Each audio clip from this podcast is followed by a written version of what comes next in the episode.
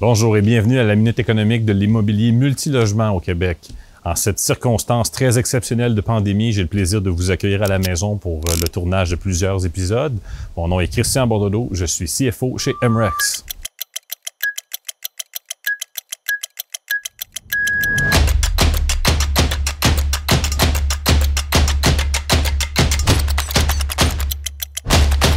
Aujourd'hui, à la Minute économique, on va parler du future of work. On va parler de, finalement du comment le travail dans le futur va se dérouler et quel impact ça, ça peut avoir sur l'immobilier.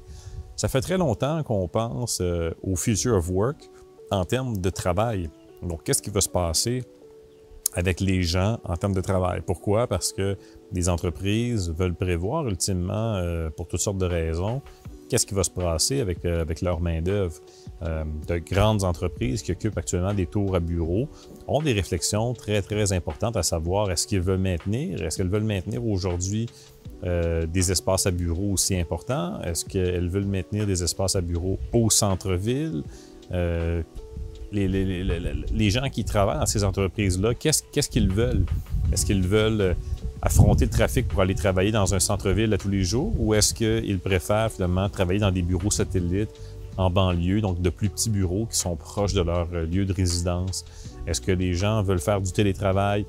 Évidemment, dans le contexte de la pandémie, de, du COVID, on voit que le télétravail, euh, qui était un peu tabou, hein, les rencontres Zoom qui étaient un peu tabou, tout ça, ça a vraiment explosé dans le contexte de, la COVID. Et euh, la COVID aura finalement contribué à normaliser Hein, les rencontres euh, de télétravail, le contenu audiovisuel interactif. Euh, même nous, chez MREX, on a commencé à donner des cours de façon virtuelle. Ça va très, très bien. Donc, c'est euh, quelque chose qui aura changé pour le futur. Je pense pas qu'on va voir un retour en arrière à ce niveau-là. Je pense que pour toujours maintenant, il va y avoir maintenant plus d'offres en ligne et puis le télétravail sera plus accepté que jamais. Ceci étant dit, qu'est-ce que ça a comme impact, ça, euh, pour les entreprises? Bien évidemment, euh, les espaces à bureau, hein? mais qu'est-ce que ça a comme impact aussi pour l'immobilier? Donc, euh, de plus en plus de, de gens ne désirent plus aller travailler dans des centres-villes.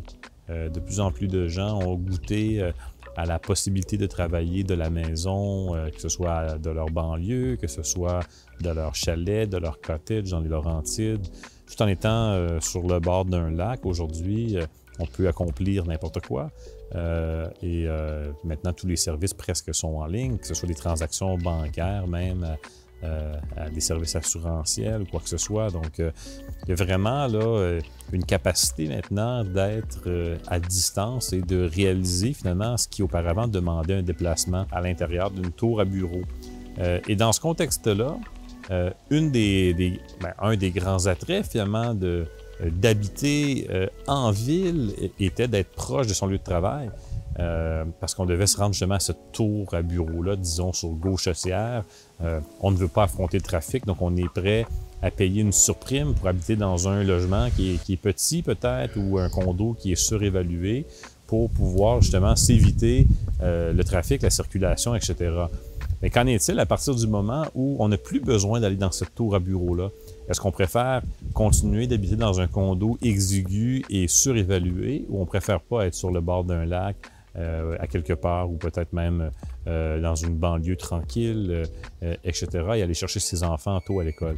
Donc, il y aura à travers finalement la façon dont le, futur du travail va, va s'expliciter euh, il y aura une reconfiguration finalement des demandes euh, des gens pour les habitations. Et ça, je pense que c'est important de le garder en tête à partir du moment où on veut investir activement et on veut se diversifier. Oui, encore des projets de transport en commun structurants, mais tous ces projets-là sont basés sur l'idéologie que les gens doivent se rendre au centre-ville. Euh, je pense que là, maintenant, on voit très, très clairement que c'est une fausse prémisse et que dans un futur qui est extrêmement proche, très, très peu de gens même auront besoin de se rendre au centre-ville.